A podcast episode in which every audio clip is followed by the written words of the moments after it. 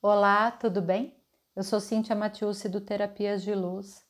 Você sabe o que te trava nessa vida? O que te impede de voar?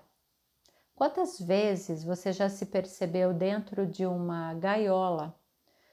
Com comida, com água, conforto lá dentro, claro, tá gostoso dentro da gaiola, mas a portinha da gaiola tá aberta e você não sai daí porque você não quer. Você tem asa, você sabe como usar também, você só não sai desse espaço porque você não se sente de repente seguro ou porque você percebe que é melhor não se arriscar. É melhor ficar aqui onde eu estou. O que te trava? O que te impede, né, de dar esse passo para fora dessa gaiola, para fora dessa jaula? O que que te segura lá dentro? Eu listei aqui de uma forma fácil para a gente também perceber Quais são os R's que te travam? R's, exatamente, a letra R. Quais são os R's que te travam? E eu acho, claro, isso é um bem um ponto de vista meu, que tem cinco R's que nos travam muito nesse espaço, né? Que é um espaço uh, da chamada zona de conforto, mas que nos impede de voar. E aí a gente tem a raiva, o rancor, o ressentimento, o ranço e a rejeição. Aí você pode até pensar assim, nossa, mas isso dentro da zona de conforto? Imagina, minha zona de conforto ela é sucesso. minha zona de conforto não tem isso não. Ah, tá bom. Uhum, tá. Você acha que você está preso na zona de conforto por conta do quê? Vou começar por raiva, né? Quando a gente se percebe em um estado de raiva, o que que você está percebendo? Existe ali uma mudança para acontecer. Você sente raiva no seu ser porque você está percebendo no fundo que algo diferente pode ser feito. Só que aí você briga tipo com você mesmo, você sente raiva que você está percebendo que é uma mudança que se faz necessária, que é um novo pensamento, mas ao mesmo tempo você não quer, ou você implode né, por dentro, você não, não externaliza essa raiva, mas você coloca ela para dentro. E aí, coitado do estômago, né? coitado de tudo. Você né, se queima por dentro. Essa raiva, ela tem essa, essa sensação dessa, de queimar, né? Dessa queimação. Quando a gente explode, depois quando a gente volta da raiva, você fala, meu Deus, o que, que eu fiz? O que, que eu falei? Olha, dá até uma moleza, né? O corpo, ele perde aquela energia com aquela raiva toda. A raiva é um sinal, a raiva é um sintoma, a raiva está te sinalizando que você tem sim uma potência dentro de você capaz de operar uma mudança. Você já olhou para a raiva dessa forma? Ou quando você sente raiva, você se aprisiona. Você sente raiva, você está raivoso, raivosa por alguma coisa e aí você fica lá dentro da tua jaula, porque você é um, né, já é quase que um bicho perigoso. Você sente raiva, você pode explodir e voar no pescoço de alguém. E se você olhar para essa raiva como uma percepção diferente, Ué, por que, que eu estou sentindo raiva dessa situação? O que, que, eu tô, que, que eu posso mudar aqui? O teu corpo ele sinaliza para você que você pode operar uma grande mudança ali naquela situação. Nossa, eu vi o meu ex com outra. E aí me deu uma raiva. Você não está com raiva dele, está com raiva de você que você ainda está pegada nessa situação. A raiva ela está te mostrando, olha, vamos embora de, de, solta esse negócio aí que não vai valer a pena. Como seria dar voar, procurar, né? Outros parceiros. Olha para você. Nossa, mas me deu uma raiva do meu chefe quando ele falou aquilo, porque você percebe, talvez, que o que ele está te falando não vai dar certo. Que pode ser feita uma mudança ali naquele espaço, pode surgir uma outra ideia, mas se eu me deixo levar por essa raiva e fico presa nela, eu não enxergo além dela. Eu percebo a raiva e falo, nossa, isso aqui me deu raiva, isso aqui está me dando uma raiva. Qual é a pergunta que eu posso fazer? Qual é a mudança aqui que eu posso operar? Qual é o olhar que eu posso ter de diferente? Então, veja, se você está preso na raiva, ela vai te travar. O outro R interessante é o ressentimento. Ressentimento é aquilo que a gente fica remoendo, né? Aconteceu um BO na vida e a gente tá parado lá ainda. Eu fico remoendo, ah, porque aquele dia, nossa, porque aconteceu isso, porque ele fez isso, porque minha mãe falou aquilo, porque eu deveria ter feito, nossa, se eu tivesse saído, se eu tivesse desistido, se eu tivesse viajado, se eu não tivesse viajado, enfim, você vai ficar perdendo uma energia danada, imensa, remoendo coisas do passado, né? E que não vai adiantar de nada. Quando você está no passado, quando você está preso nessa energia no passado, você se impede de viver teu presente. E o seu futuro só vai ser construído se você estiver vivendo na totalidade o seu presente.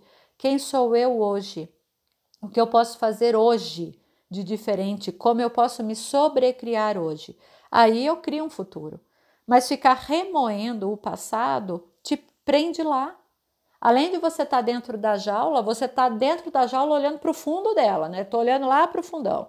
Vamos voltar no passado, vamos voltar no passado. O passado já foi. Eu tenho uma frase que eu gosto muito, que eu aprendi esse ano. É como é, foi como foi. Foi como foi, ok, gratidão, aprendi algumas coisas tal, agora eu sigo em frente. Eu consigo soltar isso. Eu consigo, né, dar um passo diferente. Eu posso inclusive sair da gaiola e dar uma voadinha lá fora. Mas se eu ficar no ressentimento do que foi, do que deveria ter sido, eu não avanço na vida. E eu tenho ainda uma outra energia que é quando esse ressentimento ele se aprofunda. Quando ele se torna praticamente assim um ódio, é aquela aversão que eu tenho essa a história toda. Além de eu estar presa no ressentimento, eu fico ali, né, colocando uma energia nesse ressentimento e aí isso se transforma em rancor. Você já deve ter convivido ou ter ouvido isso. Nossa, fulano é uma pessoa muito rancorosa, né? Tem um rancor dentro dele. Você já parou para olhar o que é rancor? Quando se fala isso, o que a pessoa está querendo dizer? A pessoa rancorosa, ela está presa no ressentimento. Ela vive olhando para trás. Ela está sempre lá, ressentida, ressentida, remoendo a situação desafiadora e desagradável. Ela está tão presa nessa energia que ela nem consegue olhar para frente. Eu posso até cutucar, eu posso essa, pegar essa pessoa pelos ombros, chacoalhar, falar: olha, tem outra oportunidade. Não, é aqui, ó. Eu tô presa no passado, eu tô presa no passado, eu tô remoendo ali. Isso é rancor. A energia é mais pesada, é mais densa, é aquela né, energia do peso. Daqui eu não saio, daqui ninguém me tira. Difícil sair dessa situação? Desafiador, né? Sair, mas possível. Se eu tiver disposto, se eu olhar para trás e falar, gente, onde eu parei? Estou em 1920 ainda nessa história. Eu tenho mais coisa para viver. Eu tenho outras possibilidades. Essa situação já morreu. Essa pessoa já morreu. Isso já acabou. Aí eu consigo avançar. Mas se não, eu vou ficar preso ainda no passado, o que não vai adiantar de nada. Então, ressentimento e rancor são energias correlatas, né? Uma num grau de intensidade, a outra num grau de intensidade um pouco mais profundo. E aí a gente tem também rejeição. A rejeição é uma ferida emocional, todos temos, em maior ou menor escala, em maior ou menor grau, mais profunda, menos profunda. Localizar quando essa rejeição começou é bastante interessante, porque aí a gente pode curar a ferida.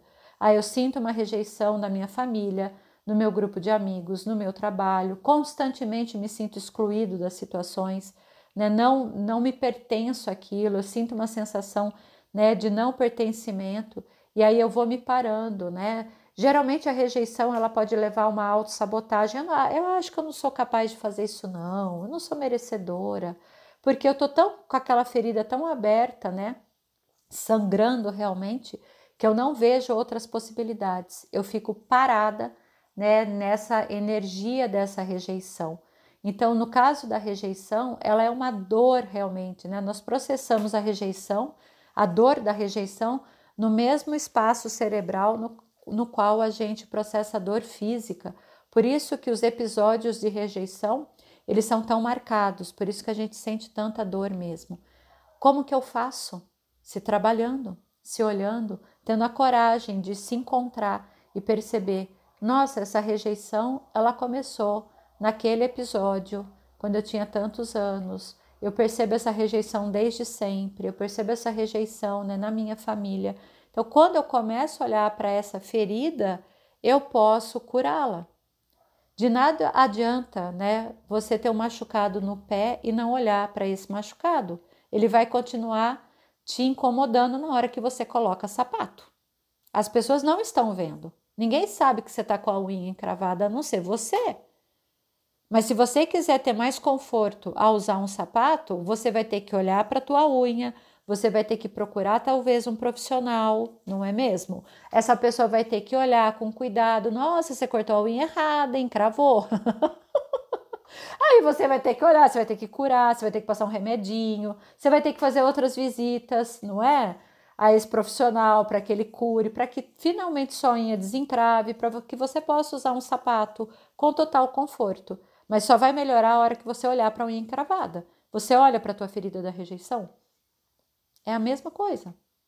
Nossa, não é não, Cintia, é muito mais pesado. Pois é, por isso, inclusive, que deveria ser olhado com mais afinco.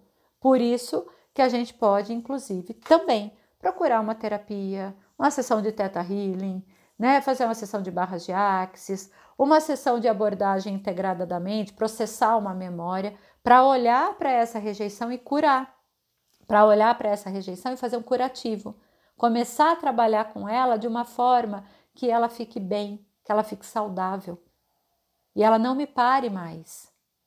Porque muitas vezes estou presa dentro da gaiola, porque me sinto tão rejeitada que se eu for dar o primeiro voo, eu vou achar que as pessoas vão estar me olhando. Nossa, olha lá, a asa dela é torta. Ai, coitadinha, a primeira vez que ela saiu da gaiola não sabe nem bater a asa direito. E aí você prefere nem ir, porque você vai ser rejeitado de novo. Então você volta para a gaiola. Tá na hora, né, de encarar e sair um pouquinho dessa jaula, será? Você está pronto para isso, para dar seu primeiro voo? O que você pode fazer hoje por você, para você olhar para esses R's que te travam e soltá-los? E ainda tem mais um. Esse daqui é por minha conta.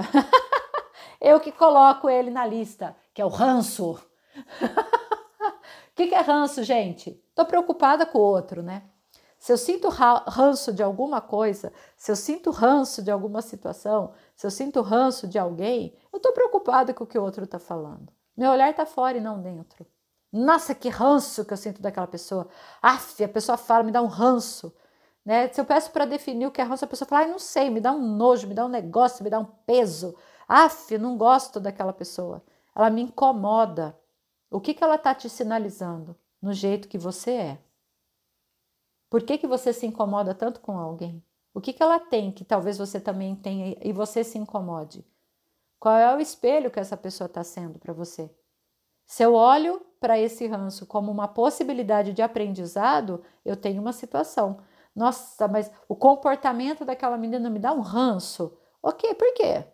Ué, por que, que esse comportamento? Será que eu também sou exibida igual ela e nunca tinha percebido?